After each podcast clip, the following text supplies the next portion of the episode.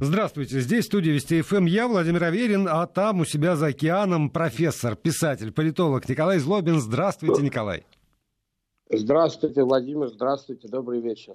Я начну, пожалуй, с скромольного предложения рассказать политический анекдот сегодня. У вас, у, вас, у вас можно политический анекдот рассказывать в Америке? У нас можно. У нас тоже можно про Америку но они здесь не так популярны, как а, в России. Но исследователь американского юмора наверняка знает. Я много рассказывал политических анекдотов, по-моему, в этой программе. Но запомнились сейчас... другие.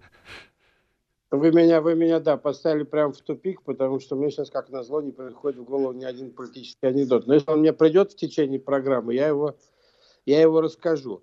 Я, я расскажу-то о другой немножко, тоже такой типичный американский анекдот. Он не совсем политический, а но все-таки характеризует Соединенные Штаты в определенном смысле. В большой такой известный американский университет приходят туристы, а в Америке принято, так сказать, организовывать туристские а, маршруты по а, известным университетам. Приходят а, туристы и гуляют по университету, гид, экскурсовод рассказывает об университете и говорит, что вот Например, мы только, только что построили новый учебный корпус, который назван а, в честь Хемингуэя. Ну, один из туристов говорит, какая, как замечательно, какие у вас хорошие традиции в честь великого писателя Эрнеста Хемингуэя вы, вы назвали новый учебный корпус. Гид говорит, вы знаете, я не знаю, кто такой Эрнест Хемингуэй и насколько он хороший писатель, а этот корпус назван в честь а, Джона Хемингуэя, который никакого отношения к Эрнесту, видимо, не имеет. Турист говорит, кто такой Джон Хемингуэй? Он что, тоже писатель? Вообще-то да, говорит гид. Он очень хороший писатель. Он выписал совершенно замечательный чек на строительство этого корпуса. Вот такой, а, а, не совсем, может быть, политический, но все-таки а, анекдот типичный американский. Да, действительно. Нет, я почему заговорил про политические анекдоты? Потому что, по-моему, э, то, что свершилось в Сенате Соединенных Штатов Америки, в принципе, само по себе анекдот. И, конечно, я не могу не потребовать просто от политолога, профессора и писателя Николая Злобина комментарий по поводу вот этого шоу, которое называлось «Импичмент». Ну, я бы к нему не относился как к шоу. Это все-таки достаточно такой серьезный был политический про- процесс. И формально говоря, президент Трамп мог потерять э, свой пост, э, мог э, покинуть овальный кабинет, если бы э, на предыдущих выборах э, демократы бы набрали больше голосов при выборах а, в Сенат. На самом деле довольно большой, длинный и очень а, детально проработанный юридический механизм, который а, ну, в полной мере не был задействован в силу того, что там, так сказать, вовлечена была достаточно серьезно политика противостояния, но, в принципе, так сказать, этот механизм импичмента, записанный в американскую конституцию, есть, и вот третий раз за всю историю США он был использован, и я скажу, что, в принципе, многие американцы с раздражением относились к тому, что происходило в Конгрессе, к, к этому импичменту. Многие относились безразлично, многие относились э, как-то, в общем, такой новостной ленте, которую можно иногда посматривать, но большого интереса это не вызывало. Но, с другой стороны, я посмотрел на реакцию вот, э, после импичмента, как бы там ни было, э, хотя бы все согласны с тем, что политическая система, политический, политический процесс отработал так, как он должен был отработать, независимо от результата. В общем, вполне в легальных рамках была попытка снять президента, она не удалась. В общем, Конституция сработала. И в этом смысле я бы не относился к этому как к шоу. Конечно, так сказать, очень много а, сценических эффектов было применено. Конечно, век телевидения, э, а мы уже, в общем, почти 80 лет живем при а, о том, что телевидение стало очень важной частью политики. Я надеюсь, и... что мы доживем до того, как оно э, и умрет на наших глазах в том виде, в котором существует сегодня.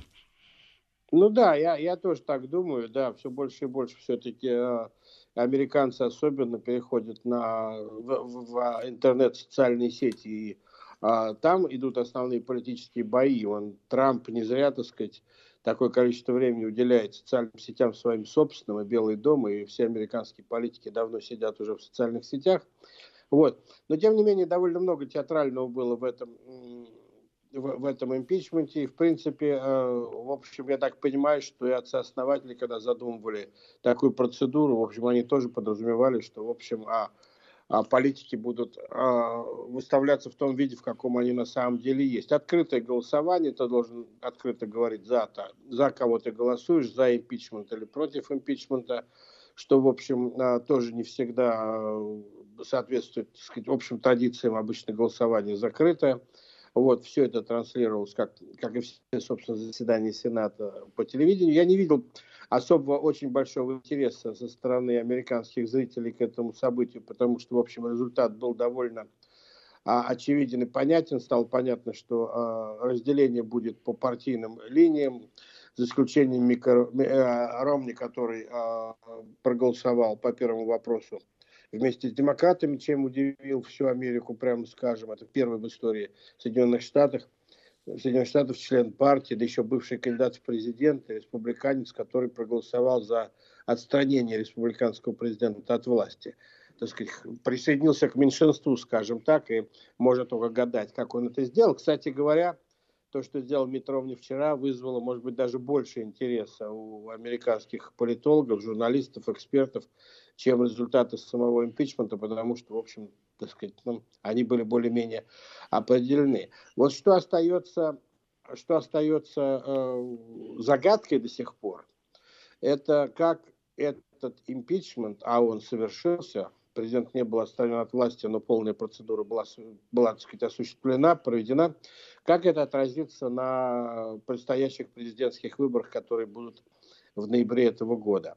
Насколько э, американцы будут продолжать поддерживать Трампа, а сегодня его поддержка очень высока, надо сказать. У него для президента, который, а, в общем, у власти находится уже четвертый год, такая высокая поддержка, в общем, вещь уникальная обычно к этому времени уже э, в обществе, в американском, да и в любом, наверное, возникает сильная усталость от э, одного президента. К этому моменту он уже начинает многих раздражать, он наделал много ошибок там, и а борьба против него, а, естественно, консолидировалась за эти четыре года. Но у Трампа очень высокий рейтинг, что удивляет, в общем, а, а экспертов. Это не совпадает с такой исторической традицией в Соединенных Штатах. Обычно в этот период рейтинги падают у лидера страны. Вот. А, но у Трампа высокий рейтинг, однако все равно вопрос остается открытым, как отнесутся избиратели к тому, что на выборы пойдет, на перевыборы пойдет президент, который э, прошел через процедуру импичмента, и хотя он не был отстранен от власти, тем не менее немалая часть страны считает, что он нарушил конституцию страны и э, препятствовал совершению правосудия. И вот как это будет разыграно демократами, вот этот большой вопрос. Отразится ли это на а, рейтингах и на возможности Трампа избраться? На сегодняшний день такой опасности не видно, но время еще есть, и как будет развиваться атмосфера, меняться атмосфера в Соединенных Штатах, не очень не очень понятно. Ну, Сильно... вот знаете, тут я, я бы тоже э, и спросил, потому что одно дело ну... это Трамп и э, республиканцы, которые сплочены как никогда, как утверждает Трамп, по крайней мере, а с другой стороны есть демократы, которые, ну, скажем, на вот этих вот э, выборах или там э, в Айове показали себя, ну, прямо скажем, не с лучшей стороны, потому что э, по результатам голосования этот самый Байден на четвертом месте, впереди человек, фамилию которого которые выучить еще никак не могу, и даже Сандерс Уоррен э, впереди. А в итоге демократы заявляют о том, что Байден вот э, наш герой и наш лидер. И это выглядит тоже как-то довольно странно. И тут э, опять, ну, если мы говорим о перспективах выборов, то помимо ну, как бы фигуры Трампа, против которой надо работать, есть еще, собственно, сама демократическая партия и разброты шатания, которые в ней происходят. Ну, безусловно, демократы так и не нашли очевидного лидера, так и не нашли очевидного кандидата в президента на сегодняшний день. Я думаю, что это очень большая проблема там с а, а таким вот выбором. Да, Байден а, стал сильно проседать. В общем, особо никаких причин для такого проседания нету, потому что никаких а, новых документов, никаких новых расследований в отношении а, его связи с Украиной не было сделано, ничего не было опубликовано. Тем не менее, его рейтинг стал проседать. И многие об этом, и мы, кстати, в этой программе тоже об этом говорили, что, объявив импичмент, демократы отчасти выстрелили себе, собственно, в ногу, такой самострел политический, потому что, в общем, они сильно ударили по Байдену, и, в общем, так и оказалось. Байден стал проседать очень сильно, и сегодня очень многие демократы считают, что все-таки Байден не э, станет э, главным кандидатом в президенты от Соединенных Штатов, а от демократов э, президентов Соединенных Штатов. А вот кто станет, так сказать, вопрос остается открытым. Да, там то, что э, такой социалист Сандерс получил э, хорошую поддержку, это было очевидно. Что касается остальных э, кандидатов, пока, в общем, вопрос повешен, провис в воздухе, но надо понимать, что это ведь э, очень довольно такая внутрипартийная, довольно запутанная и малопонятная наблюдателям со стороны процедура этих праймерис и кокусов внутри партии, где собственно говоря, определяется не сколько лидер партии, сколько партийные сотрудники пытаются понять а, настроение в американском обществе и какие социальные группы чего хотят. А, чего хотят а, этнические меньшинства, чего хотят там социальные меньшинства, профессиональные группы и так далее, и так далее.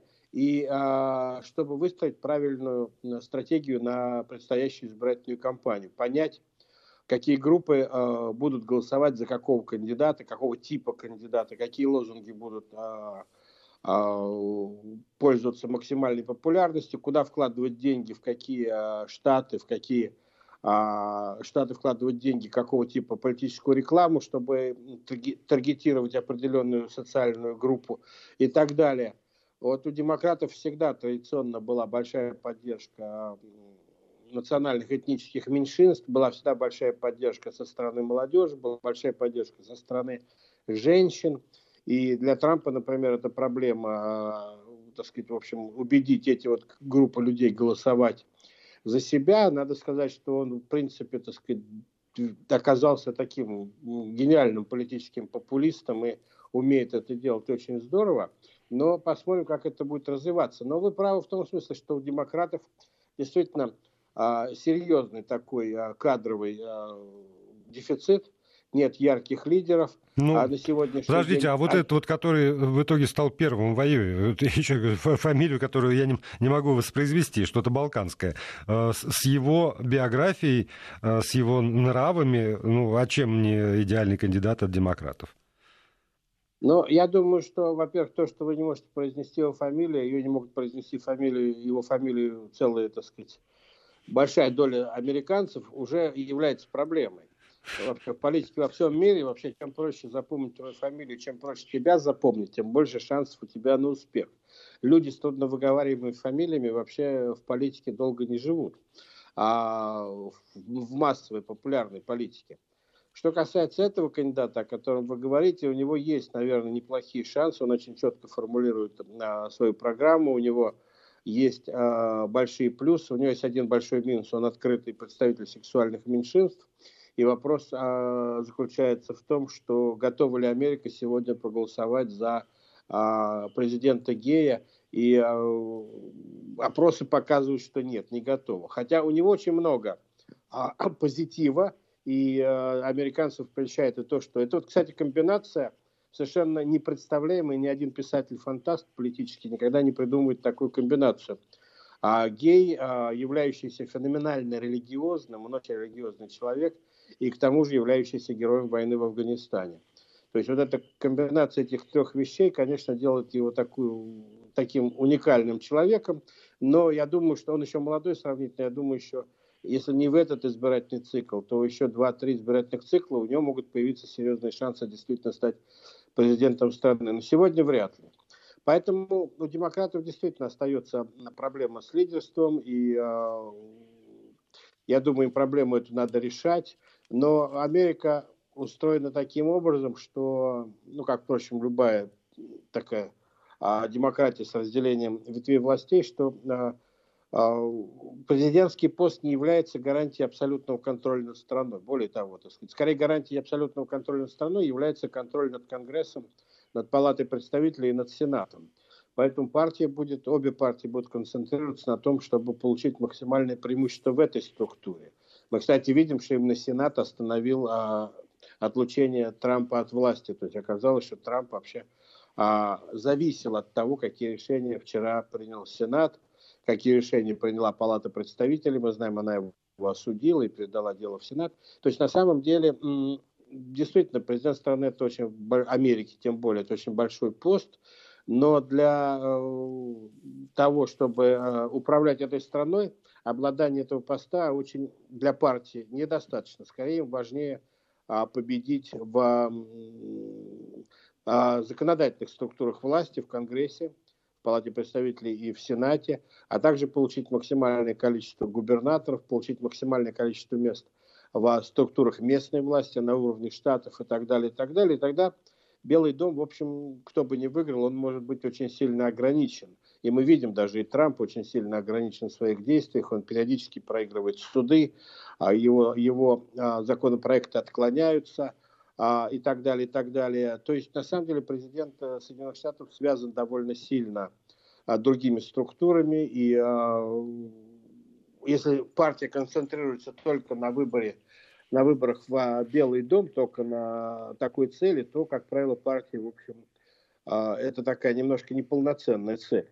Поэтому демократы сегодня, не имея яркого лидера, я думаю, будут очень много работать над тем, чтобы а, изменить максимально расклад, а, расклад в Сенате, увеличить свое представительство в Палате представителей, и таким образом, в общем, получить больше, нежели сейчас – контроль над политическим процессом в стране. Ну а Белый дом, да, на сегодняшний день по всем опросам Трамп а, является главным претендентом, главным лидером.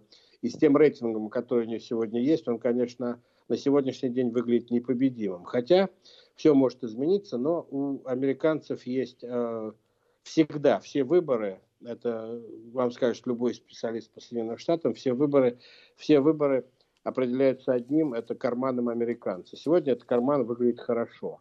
Экономика Америки прет вверх, так сказать. Э, э, в общем, зарплаты американцев растут, а инфляция практически нулевая, а безработица свелась почти на ноль, в общем, там исторически низкие уровни безработицы среди критических групп населения, там э, иммигрантов, латиноамериканцев, этнических меньшинств, афроамериканцев и так далее, и так далее, что очень важно, так сказать, пока никакие, до Трампа никакие президенты не смогли обеспечить такого результата. В общем, поэтому пока в экономике Соединенных Штатов все в порядке, а как долго это будет, никто не знает.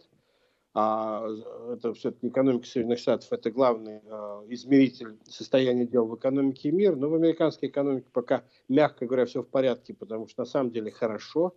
Вот. Я думаю, избиратели будут голосовать за Трампа, потому что, в принципе, их карман, их карман, так сказать, является главным агитационным материалом, за кого голосовать и менять, так сказать, президента, который а, принес больше денег в американские дома, вряд ли кто-то захочет.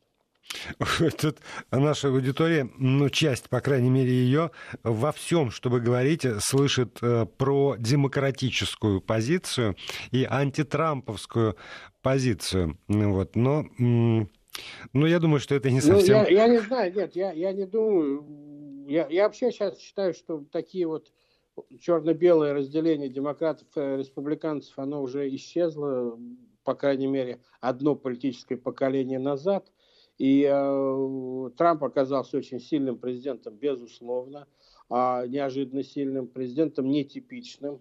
Собственно говоря, вот э, это две крайности такие. Вот э, Сандерс, с другой стороны, э, кто победил, так сказать, и пользуется сегодня максимальной популярностью. Он, кстати говоря, пользуется максимальной популярностью среди молодежи. Самый старый кандидат в президенты США, если он будет, пользуется максимальной поддержкой среди молодежи – и действительно, я видел, как молодежь к нему относится. Он такой кумир молодых, совершеннейший Сандерс.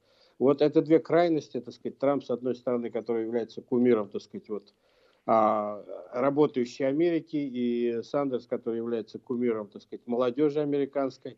В общем, такая интересная, интересная комбинация. Если мы увидим а, битву двух стариков, стариков-гигантов на американских дебатов президентских, было бы прикольно на нее посмотреть, но вряд ли это, конечно, случится.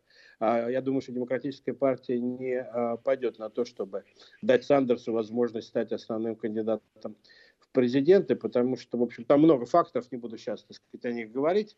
Но а, я еще раз повторяю, рейтинг Трампа, в общем, говорит сам за себя. А судить о том, кто демократ, кто республиканец сегодня по а, критериям, которые были 40-50 лет назад, очевидно, сегодня уже практически невозможно. Поэтому я не знаю даже, что называть, так сказать, продемократической или прореспубликанской позицией сегодня в Соединенных Штатах, но я категорически против того, чтобы определять эту позицию по отношению к Трампу. Потому что Трамп, я напомню, сам прошел длинный путь, так сказать, метаний, пока, так сказать, он а, не определился. И я не уверен, что он окончательно определился, кто на самом деле он является с политической точки зрения. Но главное, Поэтому, что республиканцы думаю, определились, что, что они теперь трамписты. Э, что, да, что да. тоже было неочевидно еще 3-4 года назад. Ну, республиканская партия тоже прошла через очень мощную перестройку. Я, можно вспомнить а, чайную партию, которая, э, так сказать, сыграла, по сути дела, раскольническую роль на каком-то этапе в республиканской партии. Но республиканцы, так сказать, преодолели это дело.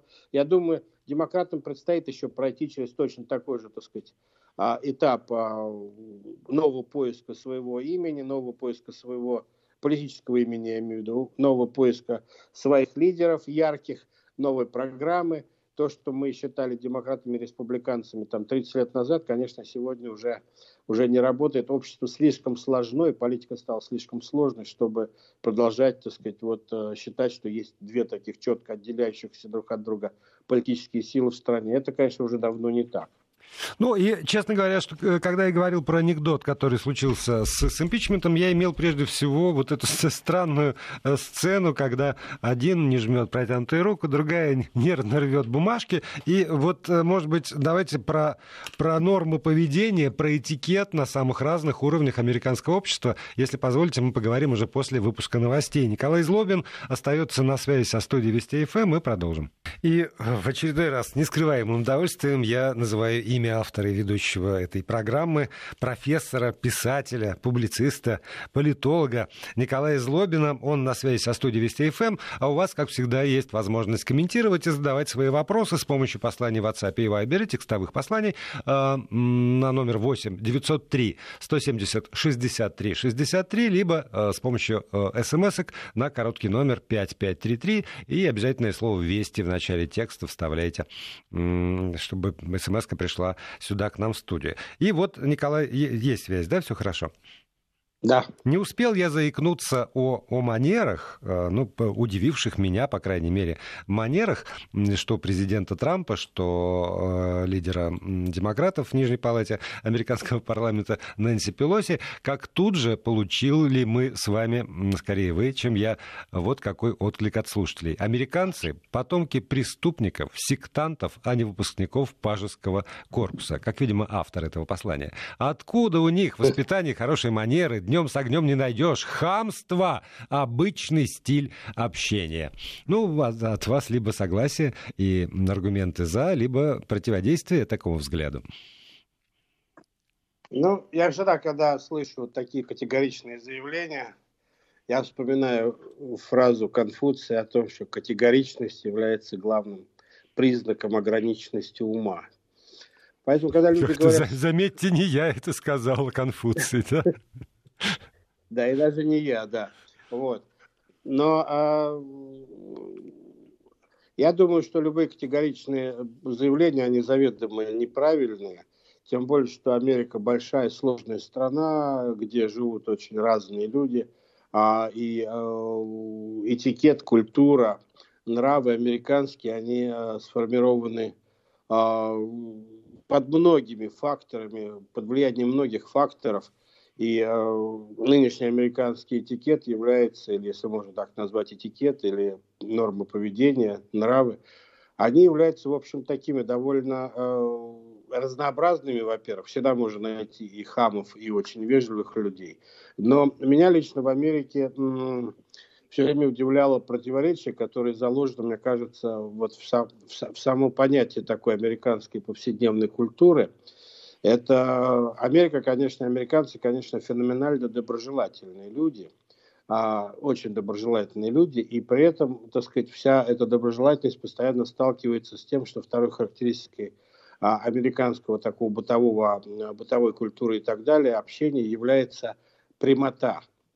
Вот эта доброжелательность и э, прямота, открытость, они очень часто входят в противоречие и возникают разные интересные ситуации. А, когда вот прямота противоречит доброжелательности, дружелюбию, или дружелюбие, в общем, на фоне э, жестких разговоров, оно выглядит тоже довольно странно. Поэтому э, я думаю, что Америка действительно отличается в плане этикета от э, Старого Света, от России. Э, страна сравнительно молодая, поэтому там есть тот напор, который, э, который уже давно утрачен во многих других странах мира. Американцы всегда хотят все сделать быстро. Это, в общем, есть некая проблема, на мой взгляд, с пониманием того, что скорость а, действий американцев, она всегда выше, чем скорость действий людей из стран, которые прошли через уже много-много вековые, так сказать, этапы истории. Поэтому, например, американцы всегда всех торопят, американцы Американцы, если вы были когда-нибудь в бизнесе с американцами, то там они всегда всех подталкивают, а, напоминают ускориться, про то, что надо ускориться, напоминают про дедлайны, напоминают, что давайте попробуем сделать еще быстрее.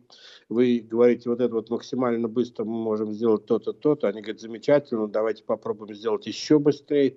А, это стиль Америки, да, напористый, э, да, доброжелательный, да, прямой. Если что-то не нравится, то тебе об этом скажут, в общем, в большинстве случаев прямо в лицо, или, по крайней мере, а, разговоры, так сказать, не в византийском стиле таком, макиавелевском, а, в общем, в таком, скорее, по гамбургскому счету а, будут с тобой вестись. Поэтому вот есть такое противоречие между доброжелательностью и прямотой, и мы периодически видим это проявление – а, вот по поводу того, что произошло, я так понимаю, об этом э, все говорят в мире, произошло э, между Трампом и Нэнси Пелоси. Э, я, я это смотрел, и мне кажется, что э, я склоняюсь к, к сторонникам той линии, что Трамп просто не заметил протянутой руки. Если внимательно смотреть на э, видео, он начал, мне кажется, отворачиваться э, раньше – чем она протянула ему руку. И вообще по американскому этикету, если быть уж совсем э, строгими, совсем следовать, следовать этикету, который более-менее есть в Америке, э, женщина не должна протягивать первую руку э, для пожимания. Поэтому, может быть, Трамп, так сказать, и тоже отреагировал таким образом, хотя я повторяю, склоняюсь к тому, что он просто не заметил этой руки. Он, кстати говоря, и, и Пенсу не пожал руку а вообще, так сказать, такая процедура пожимания рук в этой ситуации, она выглядит немножко странно. А вот, вообще, но... в принципе, вот это вот рукопожатие, а насколько оно распространено? Потому что, а, ну, у нас э, как бы считается, что, ну, особенно когда встречаются мужчины, надо обязательно, и дальше уже там в перчатке, без перчатки, что-то вот какие-то там снять варежка, не снять варежка на морозе. Но э, рукопожатие как будто бы да. И те люди, которые в силу самых разных причин не очень любят прикосновения или там не очень любят эти самые рукопожатия, все-таки воспринимаются, ну, как-то странно. А что вот в обычной американской жизни с этим? Ну, рукопожатия распространены гораздо меньше, конечно, в Соединенных Штатах, чем в американской культуре в целом, чем там в России, в Европе, в некоторых других странах. Да, американцы очень э, трепетно относятся к э, личному пространству и слишком такое э, сильное приближение одного человека к другому может восприниматься как такая невольная агрессия. Поэтому уж тем более прикосновение. Нельзя там постучать по кого-то похлопать по плечу, особенно только, может быть, очень близких там друзей, знакомых. А нельзя там взять под руку во время разговора, в общем, и так далее. А, не любят, да, физического контакта. Физический контакт, в принципе, так сказать, воспринимается как одна из форм а, агрессивности. Рук, руки пожимают, да, безусловно, особенно те американцы, которые вот живут, например, в том же Вашингтоне, где я живу, они общаются с большим количеством иностранцев, с людьми, где, так сказать, которых, в культуре которых принято а, пожимать руки, но у самих американцев, я повторяю, эта традиция а, развита гораздо меньше. И уж тем более А я никогда не встречал, за, хотя, конечно, мой пример не является абсолютным, но никогда не встречал, чтобы пожимали руки перед расставанием. Там, например, заканчивается встреча, все встают, пожимают друг другу руки и расходятся. Нет, конечно, такого нету. Поэтому само пожатие рук, в общем, это гораздо менее популярный такой вот жест Соединенных Штатов, гораздо более популярный, конечно, это а, обязательно американская улыбка и взгляд в глаза, а, демонстрирующий, так сказать, прямоту своих намерений, как они считают. В общем, это воспитанный такой, да уже, так сказать, двухвековой американской культуры. Надо улыбаться и говорить, так сказать, смотреть в глаза при разговоре. Если ты не смотришь в глаза или пытаешься, так сказать, там а, говорить в сторону, можно, могут тебя воспринять как человека, который говорит а, говорить неправду. Ну, а, а тогда, касается... подождите еще, Николай, а тогда вот вы сказали, что не принято там как-то прикасаться, похлопывать по плечу, и тогда, ну вот известная тоже эта вещь э, с Трампом, когда он там какую-то пушинку э, снял с президента Макрона. То есть это была демонстрация всему американскому обществу чего там? Пренебрежение или покровительство? Или, ну вот, вот как это можно было воспринимать, если в принципе в Америке это не принято? Ну, да, он бы не смог, наверное, это сделать в отношении какого-то американского политика. Это было воспринято бы, в общем, действительно негативно. А я думаю, что это, да, это была такая, что ли, демонстрация не сколько покровительства, сколько превосходства и э, ломки каких-то американских традиций. Трамп вообще э, совершенно замечательно ломает многие традиции американские. И я не знаю, хорошо это или плохо, многим американцам это не нравится, он слишком экстравагантно себя ведет. И то, что он вот снял эту а, пылинку с плеча Макрона, это тоже воспринималось как, так сказать, еще такое экстравагантное, а, экстравагантный жест президента США, но поскольку он был сделан в отношении француза, э, французский имидж Франции и имидж французов в Соединенных Штатах, он совершенно такой вот другой, чем имидж самих американцев. Он немножко такой э, действительно э, снисходительно... А? Фривольный скорее. Ну вот я сейчас э, как да. раз воспользуюсь короткой паузой для того, чтобы объявить 6 секунд тишины. Вести ФМ. Пережили мы технический перерыв. Э, Николай Злобин, э, писатель, профессор на связи со студией Вести ФМ эм из э, своего Заокеанского далека. Мы говорим о жизни и нравах Америки, как всегда мы делаем в этой программе. Я напомню, что у нас с вами осталось 9 минут до конца программы. И вот давайте продолжим про, про, вот, про, про нравы как раз. Насколько можно переступать границы общепринятые и вызывать или не вызывать при этом неприятие или отторжение? Не, переступать границы, безусловно, можно. И э, в Америке живут люди из разных стран, приехавших из разных стран мира. Многие из них сохраняют свою этническую, так сказать, бытовую культуру, этнические бытовые нравы. Поэтому, особенно в таких городах, где перемешано очень много, как вот Вашингтон, Нью-Йорк, там, западное, восточное побережье Соединенных Штатов, то, конечно, нарушения, безусловно, есть. Вопрос, что большинство американцев а, толерантно отнесутся к этому нарушению, но ты никогда не будешь знать, на каком нарушении они перестанут к тебе относиться, так сказать, положительно, доброжелательно и будут иметь с тобой а, дело. Где-то на Среднем Западе, в Центральной Америке, где более консервативные, так сказать, э, настроения, меньше иностранцев, меньше смешивания с иностранными культурами, там, конечно, а, изначально американский этикет, э, в общем, развит гораздо сильнее. Я много раз был в Техасе, и меня до сих пор удивляет, что в Техасе я встречал довольно много людей, которые обязательно встают, когда э, в комнату входит женщина, например а независимо от возраста, независимо от ситуации, независимо от э, темы разговора, там, а, они встают и э, э, какой-то делают жест уважительный в отношении женщины. Есть вот такие вещи, да, конечно, ни в Вашингтоне, ни в Нью-Йорке это уже, наверное, не увидишь, хотя, если, может быть, техасец приедет сюда, он будет это делать, но я такого не видел. Но вот такая особенность, например, такого техасского, американского Э, менталитета, она, безусловно, есть. Я думаю, что вот здесь, э, в Соединенных Штатах, я вижу еще одно отличие, очень серьезное, от, э, ну как серьезное, заметное, по крайней мере, от того жизненного обиходного этикета, который есть в Старом Свете, а это то, что американцы всерьез и обязательно, так сказать, на полном действительно серьезе воспринимают мнение своих детей.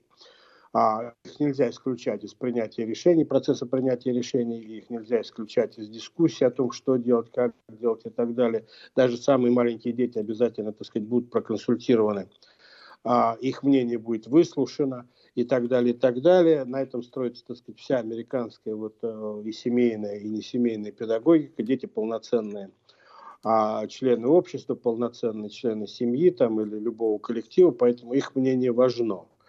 И поэтому, когда ребенок э, растет в Соединенных Штатах и э, проходит через э, этап, когда все спрашивают его мнение, и он видит, что мнение, оно, конечно, может игнорироваться, но хотя бы спрашивают, такое, где и принимают в расчет, то когда он, так сказать, становится взрослым американцем, он понимает, что, так сказать, да, его мнение имеет значение. Даже там, где оно не имеет значения, у американца есть полное, так сказать, ментальное впечатление, что его мнение имеет значение, и я считаю, что это, например, очень важно. И этим отличается, так сказать, многие, излишняя иногда даже уверенность, самоуверенность американцев – она исходит из того, что они действительно с уважением относятся к мнению самого-самого младшего возраста вот, своих детей. И мне кажется, это правильно.